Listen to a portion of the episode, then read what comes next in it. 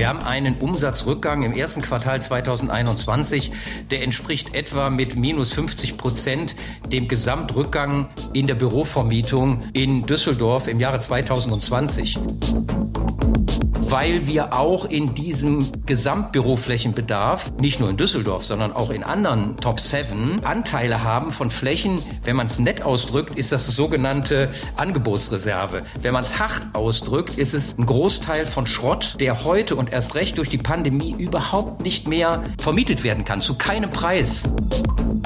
Irgendwann wird genau das passieren, dass die Schwäche des Vermietungsbereiches, wenn er sich nicht erholt, den Investmentbereich erreicht. Ich kann dann keine Investments mehr kreieren, verkaufen oder erwerben, wenn die Leerstände steigen und wenn Unternehmer ihre Verträge nicht mehr verlängern. Es wird in jedem Fall so sein, dass es keinen Corona-Grundriss gibt. Man kann nicht sagen, es hat sich gezeigt, dass aus Corona heraus ein ganz besonderer Grundriss resultiert.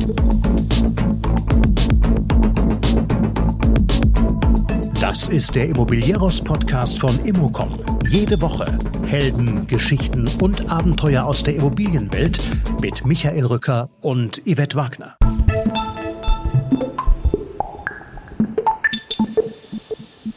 Es wird keinen Corona-Grundriss geben. Davon ist Dirk Schäfer, Gründer von Anteon, überzeugt. Genau wie vom Büro als einem wichtigen sozialen Meeting Point. Im Immocom-Podcast gibt er einen Einblick in seinen Heimatmarkt Düsseldorf. Den Umsatzrückgang im Segment Office im ersten Quartal von 50 Prozent hält er nicht für ein strukturelles Problem, sondern für ein phasenspezifisches, bedingt durch die Pandemie. Er spricht über Leerstandsquoten oberhalb von 8 Prozent, klug agierende Projektentwickler, die antizyklisch denken, über das eigene Projektlaborunternehmen, das neue Büros mit Unternehmen denkt und über Schrott, der nicht mehr vermietet werden kann. Dirk Schäfer und seine Kollegen haben sich sehr viel über ihre Mitarbeiter Gedanken Gedanken gemacht. Dabei spielen Hängematten eine Rolle und was die Situation mit den Angestellten macht. Denn wenn auf dem Markt nicht viel geht, dann gibt es auch keine Provision. Außerdem erklärt er, warum kostenfreie Beratung eine Investition in die Zukunft und Vertickermentalität nicht sein Ding ist. Als Mitgründer der German Property Partners zeigt Dirk Schäfer außerdem, warum Partnerschaften mit Konkurrenten durchaus Kosten sparen können. Aktuelle News gibt es wie immer auf immocom.com. Und so langsam scheint die Hoffnung berechtigt, dass wir uns auch bald bei unseren Veranstaltungen sehen können. Informationen dazu ebenfalls auf unserer Homepage. Und nun viel Spaß mit Dirk Schäfer von Anteon.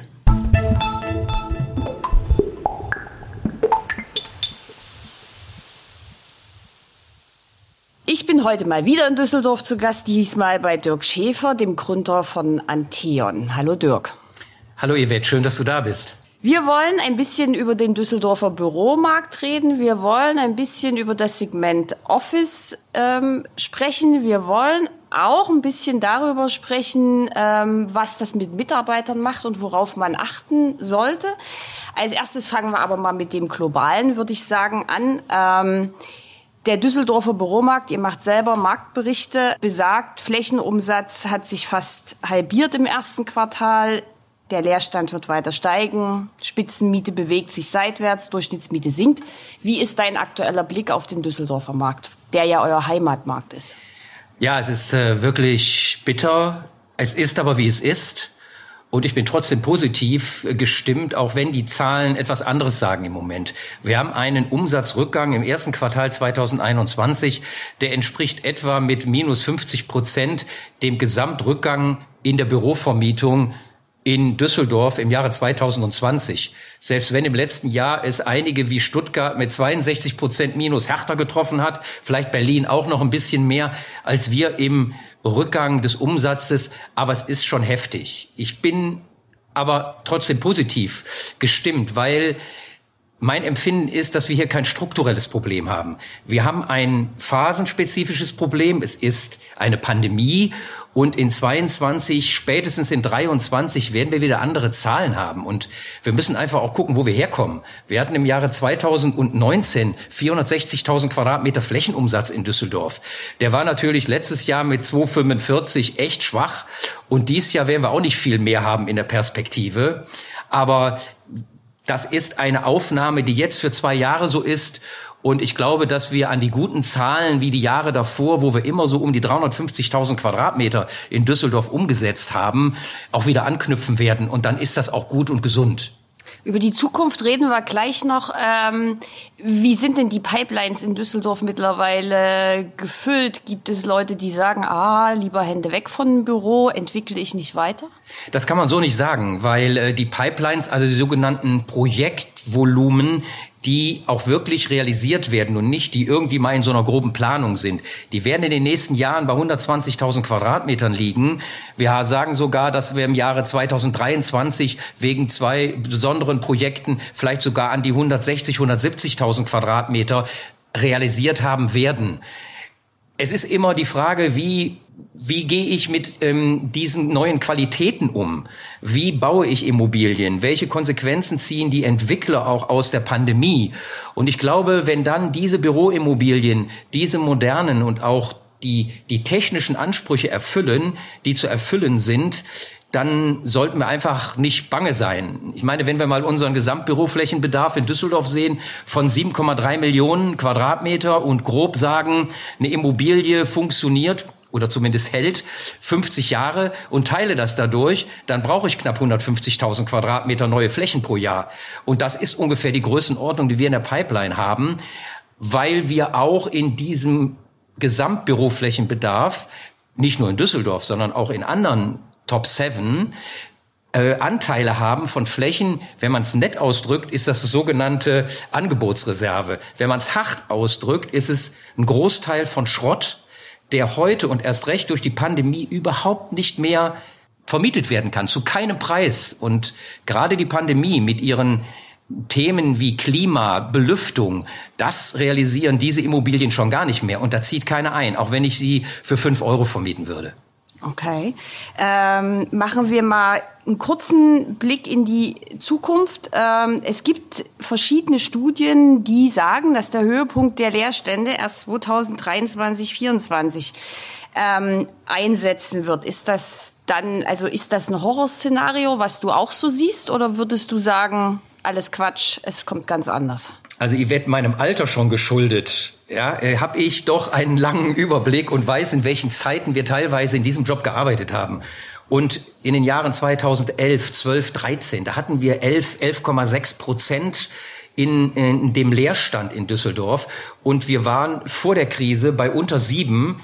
Selbst wenn ich zu dem Leerstand von gut 500.000 Quadratmetern in Düsseldorf jetzt sogar die Untermietflächen hinzuaddiere, die ja per GIF und per Definition nicht in den Leerstand mit einfließen, weil noch Mietverträge dort drauf liegen, dann sind es vielleicht zehn Prozent mehr. Dann bin ich bei acht Prozent. Da bin ich vielleicht bei 8,1 Prozent oder zwei.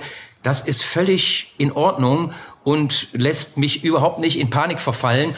Und ich glaube auch nicht, dass diese Leerstandssteigerung dazu führt, dass Investoren auf einmal sagen, ich mach's nicht mehr ich warte jetzt ab und sitze das aus, zumal viele Investoren noch intelligent antizyklisch investieren und sagen, ich mache es jetzt, damit dann in 24 und vor allen Dingen in 25 ohne größeren Schaden es wirklich richtig wieder losgeht mit den Umsätzen. Und deswegen ist eine Zahl von acht Prozent überhaupt kein Thema.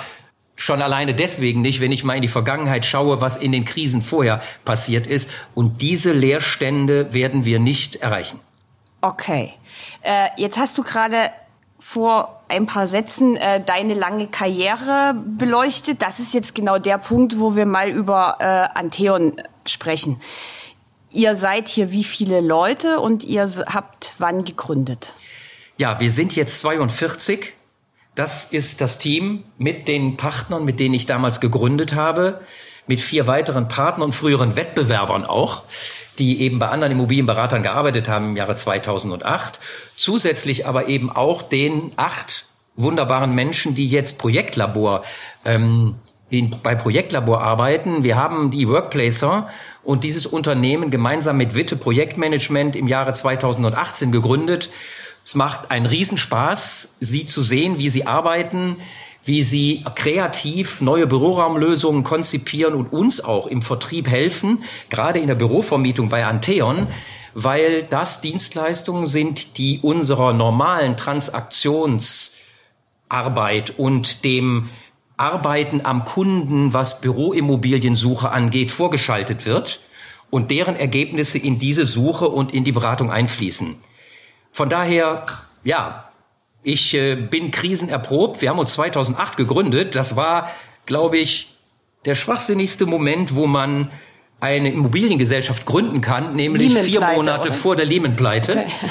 Gut war es so und nicht andersrum, dass wir in irgendeiner Peak-Situation uns gegründet haben und sind dann stetig gewachsen. Und deswegen haben wir gelernt, mit Geld umzugehen und auch die Reserven zu zur Seite zu, zu nehmen, um dann auch solche Krisen wie das letzte Jahr und wie dieses Jahr sicherlich auch, zumindest in der Bürovermietung, gut zu überstehen und ähm, auch unsere Gehälter zu bezahlen und gut da durchzukommen. Alle Gründer sind aber noch mit an Bord. Und wie? Wir ähm, waren Wettbewerber, sind Freunde geworden. Wir arbeiten zu fünft und haben uns die verschiedenen Assetklassen, Logistik, Investment, Büro, Wohninvestments in der Verantwortung aufgeteilt. Und so ähm, sind wir weiter noch hier, sitzen hier zusammen und ähm, ja, freuen uns, dass wir jetzt auch wieder alle physisch mit allen zusammenkommen können. Gut, das spielt jetzt äh, auf ein Zitat ab, was ich jetzt gern bringen würde, was du auch äh, gesagt hast. Der Markt am Boden, die Mitarbeiter ohne Austausch, gerade in unserer extrovertierten Beraterbranche, in der viel über die Kontakt- und Beziehungsebene läuft, ist vieles schwer von zu Hause zu organisieren. Wie hat das denn funktioniert und wie funktioniert es denn jetzt? Ich habe hier beim Durchgehen durchs Büro gesehen, alle Plätze sind nicht besetzt, sind bestimmt noch ein paar Leute im Homeoffice. Ja, wir haben ähm, also erstmal von der von der Technik her, wir haben bis vor ja bis gestern Heute ist der 1. Juni bis gestern mit 50 Prozent gearbeitet, teilweise gar nicht im letzten Jahr als physische Anwesenheit. In den letzten zehn Wochen mit 50 Prozent Belegung und ab heute machen wir wieder die 100 Prozent Belegung. Wir sind geimpft und wir haben eine Situation, wo wir durch ein Buchungssystem, Office Efficient nennt sich das, wo wir mit diesem Buchungssystem sicherstellen, dass die Abstände gesichert sind und dass wir auch so buchen können, dass es hier nicht zu eng wird. Es kann jeder kommen, wenn er will, aber er muss sich einbuchen und ähm, das hat sich so etabliert in der Zeit, weswegen es auch gut funktioniert, auch wenn die Stimmung, Yvette, ja, die ist eigentlich wollen sie alle sofort und gleichzeitig und am besten hier in der Lounge zusammenkommen. Dieses, dieses Defizit aus dieser Zeit ist wirklich spürbar. Und ähm, ja, da waren wir natürlich auch gefragt als Unternehmer. Zum einen, dass wir diesen Menschen das gute Gefühl geben, wir haben Rücklagen, macht euch keine Sorgen, die Gehälter sind da. Aber man muss schon sagen, dass ein Großteil unserer Mitarbeiterinnen und Mitarbeiter eben ein Fixum bekommen, was eben entsprechend ähm, strukturiert ist, weil darauf gesattelt eben die Erfolgskomponente kommt. Und wenn der Markt so ist, wie er ist und die Erfolgskomponente ausfällt, Provision. dann wird es echt eng. Und dann stehen wir eben da und der Kontakt, gerade weil er physisch nicht da war, war umso wichtiger, dass wir fünf und die Ebene auch unserer Teamleiter dafür gesorgt haben, dass wir gemeinsam den Kontakt hielten, entweder in Teamsveranstaltungen oder auch indem wir Einzelgespräche geführt haben, die erstmal nichts, aber auch gar nichts mit dem Operativen zu tun hatten, sondern wo es nur darum ging, wie geht's dir? Wo kann ich helfen? Gibt es, und zwar ehrliche Frage, ein finanzielles Problem gerade bei dir? Um das aufzufangen, das hat es gegeben und dann konnten wir unterstützen. Das war wunderbar, wenn wir nicht gefragt hätten. Im Zweifelsfalle wären die Teammitglieder nicht auf uns zugekommen und hätten ähm, gesagt, ich brauche mal Geld. Ja, leichter ist es, wenn man es ihnen anbietet und ehrlich fragt, ob wir helfen können. Also das war schon eine, eine wichtige Situation und wir haben sie über unsere Situation und über unsere Strategie auch auf dem Laufenden gehalten. Wir haben sie eingebunden. Es ist auch wichtig zu, zu, zu kommunizieren.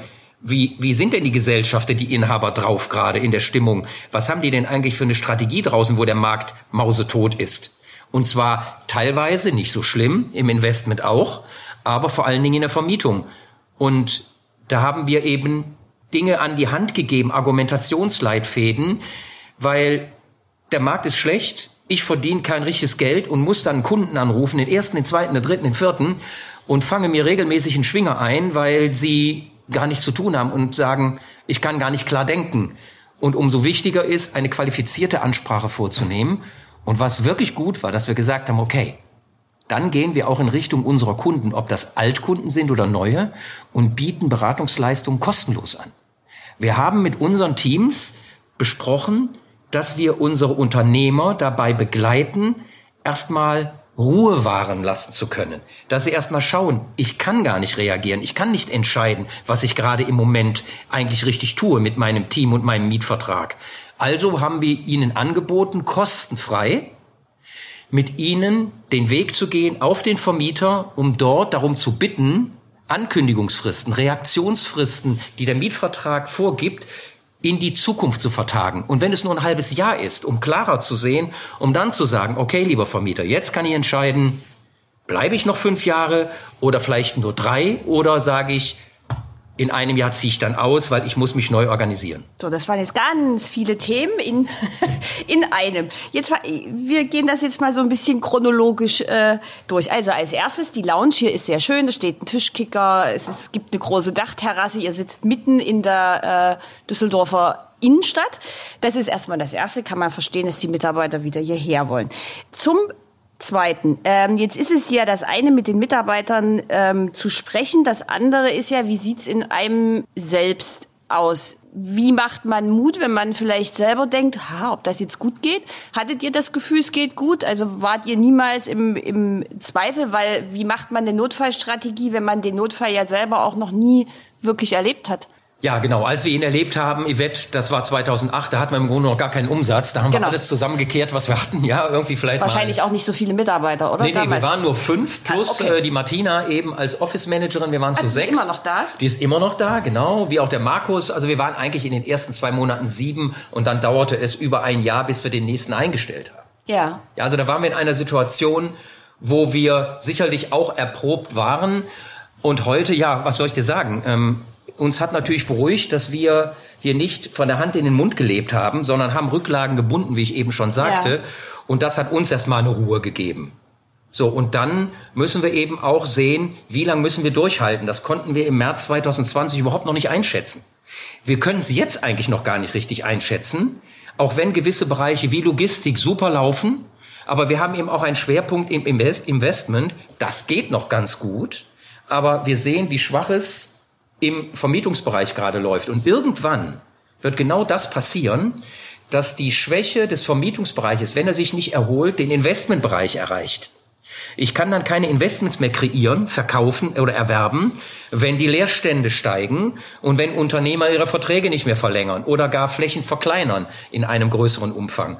Also dann kann auch das Thema noch dazu kommen und dann muss man eben gucken, wie man damit umgeht. Hm. Jetzt hast du vorhin noch gesagt, ihr habt äh, kostenfreie, also per Video, per Zoom nehme ich an, äh, Kunden beraten. Ist, ist das denn äh, schlau? Ihr müsst ja auch Geld verdienen. Ja, du, also erstmal haben wir sie physisch teilweise beraten. Die mhm. waren sogar noch bereit, dass wir mit Maske dort hingekommen sind und konnten uns unterhalten. In, noch kurze Zwischenfrage, warum habt ihr sie beraten? Also nur wegen der Mietverträge oder auch wie gestalte ich ein Büro um? Also das ist ja das Thema Projektlabor. Natürlich die, der, das Geschäft von unserer Tochtergesellschaft, das geht da so steil nach oben. Da kommen wir ja, gleich dazu. Das ist unproblematisch. Ja. Aber hier spreche ich von der Beratung, was Mietvertragsmanagement, Mietkostenoptimierung angeht. Und da ähm, haben wir gesagt, ja, das verbinden wir nicht mit mit irgendwelchen Honoraren, die wir fordern oder Erfolgskomponenten aus irgendeiner äh, Mietkostenoptimierung, sondern wir haben gesagt, da sprechen wir den Kunden an, da helfen wir ihm so, die Gespräche führen wir und das ist eine Investition in die Zukunft für uns. Und wir merken auch, dass einige jetzt wirklich ganz aktiv von sich aus auf uns zukommen, obwohl das Geschäft eigentlich anders läuft. Wir sind immer diejenigen, die die Mieter und die Unternehmer pushen und auf sie zugehen und ihnen helfen ähm, und sie beraten. Aber das geht dann andersrum, weil sie sich daran erinnern. Also das ist schon eine Investition, wie ich sagte, in die Zukunft, dass sie sich erinnern und sagen, warum sollen sie einen Wettbewerber anrufen von uns? wenn wir Ihnen ein halbes Jahr vorher kostenfrei geholfen haben, indem wir den Mietvertrag gecheckt haben, was die Fristen angeht, und Ihnen dann Empfehlungen geben, wie man jetzt in der Krise auf den Eigentümer zugeht, der ja eigentlich auch gesprächsbereit sein müsste grundsätzlich, Ausnahmen bestätigen die Regel, weil er eben sieht, ich habe einen Mieter. Ich muss mit dem gemeinsam durch die Krise. Was hilft es mir, ihm jetzt die Pistole auf die Brust zu setzen und zu sagen, also, ne, du hast eine Frist, du musst in einem halben Jahr sagen, ob du bleibst oder nicht, und das musst du jetzt tun. Und wenn du das jetzt nicht tust, dann bist du raus. Warum sollte er das tun? Er muss einen neuen Mieter finden, in dieser Zeit auch nicht so einfach. Er muss umbauen. Er weiß, dass der Mieter, den er heute hat, immer seine Miete bezahlt hat. Bei einem zukünftigen muss ich das erstmal zeigen. Also gibt genug Argumente. Und mit diesem Paket der Argumente, mit unserer Unterstützung, auch der physischen, haben wir dann diese Gespräche begleitet. Und äh, das hat nicht immer zum Erfolg geführt, aber es war ein Kontakt und ein Versuch, wo wir wirklich ein gutes Gefühl hatten zu sagen, da stellen wir einfach keine Rechnung für. Das machen wir jetzt so. So, und dann kommen wir jetzt zu, dem, zu der zweiten Geschichte. Ihr bezeichnet euch ja selbst als professionelle Standortgestalter. Äh, ihr seid selber innerhalb von zehn Jahren, habe ich gelesen, dreimal umgezogen. Ähm, also wie schwer ist es denn, einen passenden Standort zu kreieren? Also professioneller Standortgestalter, Mensch, das ist ein sensationeller Begriff, Yvette. Ich kann mich gar nicht erinnern, dass wir das irgendwo stehen haben oder ich auch noch ja. gesagt haben soll. Aber ja, es geht eben nicht nur darum, mit einem Unternehmer in einen Dialog und einen Workshop zu gehen, um zu sagen, wie er heute sitzt und wie er in Zukunft sitzen möchte, sondern es geht auch um das Surrounding, es geht um, um, um die Urbanität, es geht um das, was drumherum ist, weil die Lage ist wichtiger denn je aus meiner Sicht was eine Immobilienentscheidung angeht. Wir sind dreimal umgezogen, das stimmt, weil wir immer gewachsen sind. Das erste Mal waren wir irgendwo im Linksrheinischen, wo wir uns kaum was leisten konnten und dann sind wir so ein bisschen mehr in die City ähm, gezogen. Also von daher, das hat auch alles seinen Sinn, ist immer mit großem Aufwand verbunden, mit Kosten verbunden. Das sollte man sich gut überlegen. Es gibt so viel schöne Argumente, auch heute noch in guten Zeiten oder auch in der Pandemie, zu überlegen, ob es wirklich sinnvoll ist, auszuziehen oder mit uns den Dialog zu führen in Richtung der Eigentümer, um dort eine Lösung zu finden für die Stay-Variante und nicht einfach immer nur auf Leave zu gehen, immer nur raus, raus, raus. Das ist irgendwie so, so eine Verticker-Mentalität, die wir sowieso seit Gründung gar nicht ähm, irgendwie bei uns ganz oben stehen haben. Wir haben ein Transaktionsgeschäft, aber die Beratung macht viel mehr Freude, sie ist viel anspruchsvoller qualifizierter, nachhaltiger, ohne Frage. Und dann ähm, kommt man da schon auf einen guten Weg. Ähm, dann sind wir jetzt bei dem, bei dem Hauptthema einer Pandemie. Ähm, wie sieht denn, also was wird denn nach der Pandemie, wir, wir gehen mal davon aus, wir haben es bei, du hast vorhin auch gesagt, wir sind geimpft. Ähm, was wird denn davon nachhaltig tatsächlich ähm, übrig bleiben? Was ich wird sich keine verändern? Ahnung. Nein, es ist wirklich ähm, noch nicht ganz klar, aber es wird in jedem Fall so sein, dass es keinen Corona-Grundriss gibt. Man kann nicht sagen, es hat sich gezeigt, dass aus Corona heraus ein ganz besonderer Grundriss resultiert. Wichtig ist, dass die Flexibilität der Grundrisse da ist. Ich muss die Möglichkeit haben, in verschiedenen Arbeitssituationen den Grundriss bespielen zu können. Es gibt Kollaboration, wo ich im Team zusammensitze, da sind fünf, sechs Leute. Dann machen wir beide ein Interview. Wir brauchen einen kleineren Raum. Wir wollen nicht gestört werden. Wir tauschen uns aus. Dann gibt es auch wieder einen Bereich, wo ich sage, jetzt will ich überhaupt keinen sehen. Noch nicht mal dich, Yvette, ja. was mir schwerfällt. aber dann gehe ich in diesen Raum und mache Deep Work. Und kein Mensch soll mich stören. Und dann wiederum möchte ich mich hier wie in der Lounge einfach hinfläzen. Da kann mich jemand stören. Die Kaffeemaschine kann laufen. Und ich sitze hier, weil ich das weiß, dass ich hier nicht in Ruhe sitze. Aber ich möchte irgendjemanden sehen und spontan jemanden ansprechen. Ganz spontan, der gerade da, da, da, dahin kommt. Also müssen diese Grundrisse, was Achsmaße, Höhen, ne, ich brauche ja drei Meter Höhe, um den Arbeitsstättenrichtlinien auch zu genügen, wenn ich im Großraum arbeite. Das muss auf jeden Fall gegeben sein. Und mich beschäftigt und bewandert dieses ganze Thema durch unseren Weg, Workplace Consulting zu betreiben, auch in Richtung der psychischen Gesundheit am Arbeitsplatz. Und ich nehme mal so diese drei Ls, Licht, Luft und Lärm. Wenn ich das mal auf eine Immobilie umsetze, dann weiß ich, was eine Immobilie nach der Pandemie auch wirklich können, können muss. Nämlich genau diese Bedingungen erfüllen. Und dazu gehört eine entsprechende Umluft, also die klimatischen Bedingungen, ich weiß, was ich mit Licht alles gut, atmosphärisch prima und kaputt machen kann und erst recht mit dem ganzen Thema der Akustik. Also, wenn ich deine Frage beantworte, was bleibt nach der Pandemie, was die Immobilien angeht, ich muss einen Wohlfühlcharakter haben, ich muss atmosphärisch etwas tun, ich muss mit Farben spielen, mit Pflanzen, ich muss die verschiedenen Arbeitssituationen entsprechend ausstatten. Und ich muss die technische technischen Voraussetzungen vorfinden, was die Gebäudetechnik mit Klima und Beleuchtung und Akustik angeht. Und dann glaube ich, dass die Leerstände auch positiv darunter in Anführungszeichen nämlich nicht leiden. Und dann ähm, werden auch Investoren wieder bauen können und die Nachfrage wird steigen nach diesen Immobilien. Und andere werden erst recht auf der Strecke bleiben, die, wo es sich auch wirtschaftlich überhaupt nicht lohnt, sie in diese Richtung zu ertüchtigen. Ihr unterstützt Forschungsarbeiten zum Thema Arbeitswelt, habe ich gelesen. Ja, ja, ähm, wir machen das, äh, wir machen das mit Fraunhofer Institut, wir machen das mit anderen Institutionen, vor allen Dingen über ähm, das Thema äh, Projektlabor. Ich selber bin äh, in Kontakt, im Austausch wegen einer empirischen Studie zum Thema Homeoffice mit der TU in Darmstadt. Da hatten wir ein sehr gutes Gespräch, äh, letztens noch ein Interview, wo man schon sieht, wie unterschiedlich ähm, die Befragungsergebnisse sind zur Praxis. Also ich glaube, dass das Homeoffice-Thema nicht den Stellenwert haben wird, wie alle sagen. Ich kann mir nicht vorstellen, dass die Quote über 25 Prozent steigen wird. Das Büro ist der Austausch. Das ist ein sozialer Meeting Point, der wird da sein und ich sehe das hier an unserem Team, wie sie wirklich es kaum erwarten konnten, auch wieder hierher kommen zu dürfen.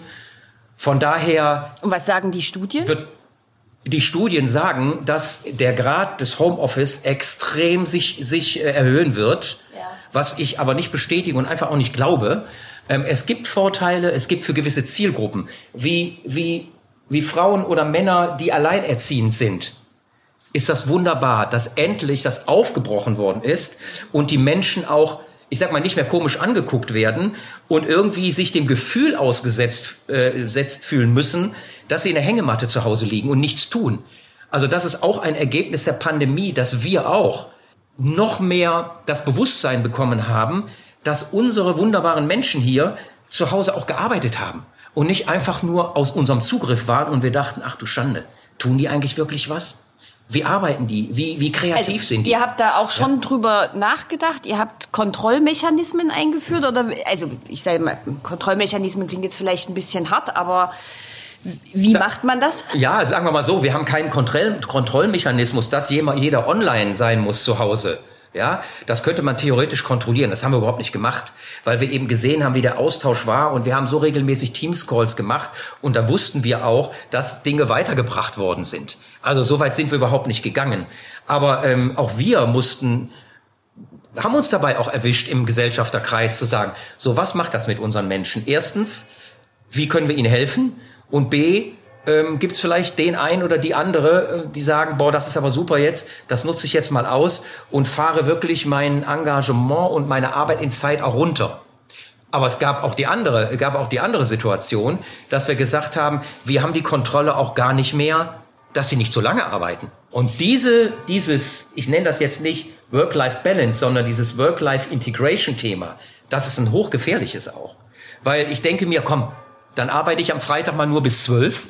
Das mache ich dann am Samstag und sitze dann am Samstag sieben Stunden zu Hause. Also auch da haben wir ganz klar Richtlinien auch an die Teams gegeben, es absolut nicht zu übertreiben. Und die müssen hier zu Hause gar keinem was beweisen, dass sie am Samstag noch eine E-Mail schicken. Ähm, das äh, war uns auch bewusst und das war für alle ein Lernprozess. Und so sind wir mit einem super Gefühl über die Zeit gekommen und jetzt, wo wir zusammen sind, hat keiner irgendwie in der Retrospektive das Gefühl, da nochmal nachzugucken und zu denken, boah, zum Glück sind die jetzt wieder hier, dann fangen sie wieder endlich an zu arbeiten, richtig. Das da, kann ich überhaupt das, nicht sagen. Das gibt's nicht. Das gibt's nicht. Okay. Äh, dann würde ich jetzt zum Abschluss noch über German Property Partners äh, mit dir gern sprechen wollen. Das ist ein Netzwerk. Also erklär mal ein bisschen, was ist das für ein Netzwerk und wie kommt man dazu, sich mit ja eigentlich Konkurrenten zusammenzuschließen, oder? Ja, also ich habe ja aufgrund meines Alters auch äh, vor der Gründung von Antheon schon mit diesen Netzwerken sehr große Erfahrungen. Es sind auch einige Partner jetzt im Netzwerk, die damals auch in dem Netzwerk waren, bevor wir uns selbstständig gemacht haben. Wir machen im Grunde genommen in der Unternehmerberatung mit immer weniger Kunden immer mehr Umsatz. Und das resultiert auch aus dem Umstand, dass wir viele Unternehmer beraten, die irgendwo in Deutschland mindestens noch eine weitere Niederlassung haben. Und die wollen einen Ansprechpartner. One face to the customer. Die wollen nicht in München mit jemand anderem arbeiten. Aber ich mache in Düsseldorf die Augen zu und weiß, wo welche Immobilie ist. In München kann ich das gar nicht machen. Wo der englische Garten ist, vielleicht weiß ich das. Also brauche ich jemanden vor Ort auch, der kompetent den Markt kennt, wie wir ihn in Düsseldorf kennen. Und das war für uns die Entscheidung als Alternative zu Niederlassungen, was kostengünstiger auch damals war, zumindest, zu sagen, wir schließen uns einem Verbund an, beziehungsweise haben den gegründet gemeinsam. Wann, wann habt ihr den gegründet? Mit Grossmann und Berger zusammen, 2013. Ah, okay. 2013. Und ähm, ja, das ist etwas, wo wir große Freude dran haben, wo wir mit diesen Partnern vor Ort zusammenarbeiten am Kunden, manchmal auch getrennt, weil, weil ich sage, ich brauche nicht wieder nach München zu fahren, mach du das mal. Aber der Kunde weiß immer, das kommt von mir, der weiß, wie er sich auf Anteon zu verlassen hat. Und wenn wir ihm einen Hinweis aus unserem Netzwerk für München geben, dann kann er sich darauf verlassen. Dass das ein Nachteil auch ist, dass wir vielleicht in München nicht Anteon heißen, sondern Elwanger, Real Estate oder in Hamburg Grossmann oder in Köln Greif und Konzen oder Black Olive in, in Frankfurt. Das ist so. Das muss man argumentieren. Jones Lang heißt überall Jones Lang, muss auch nichts, nicht nur Gutes bedeuten, weil es kommt auf die Menschen an. Und keiner ist so tief verwurzelt in dem lokalen Markt wie diese Partner von GPP. Das kann ich auch objektiv so sagen. Die sind schon so Jahrzehnte in diesem Markt und sind Familienunternehmen, alle die Bank durch. Und das äh, ist auch etwas, was unsere Kunden schätzen und sagen, genau, mit denen mache ich's. Ich brauche keinen Konzern. Lieber Dirk, vielen Dank für dieses äh, sehr schöne Gespräch. Äh, ich würde denken, dass wir uns bestimmt bald wieder hören und äh, sehen, weil es gibt, glaube ich, noch eine ganze Menge zu besprechen. Vielen Dank. Ich würde mich auch freuen, stehe immer zur Verfügung, Yvette. Toll, dass du von Leipzig aus nach Düsseldorf gekommen bist. Schön, dass wir gleich noch einen Moment Zeit haben und danke für das Gespräch.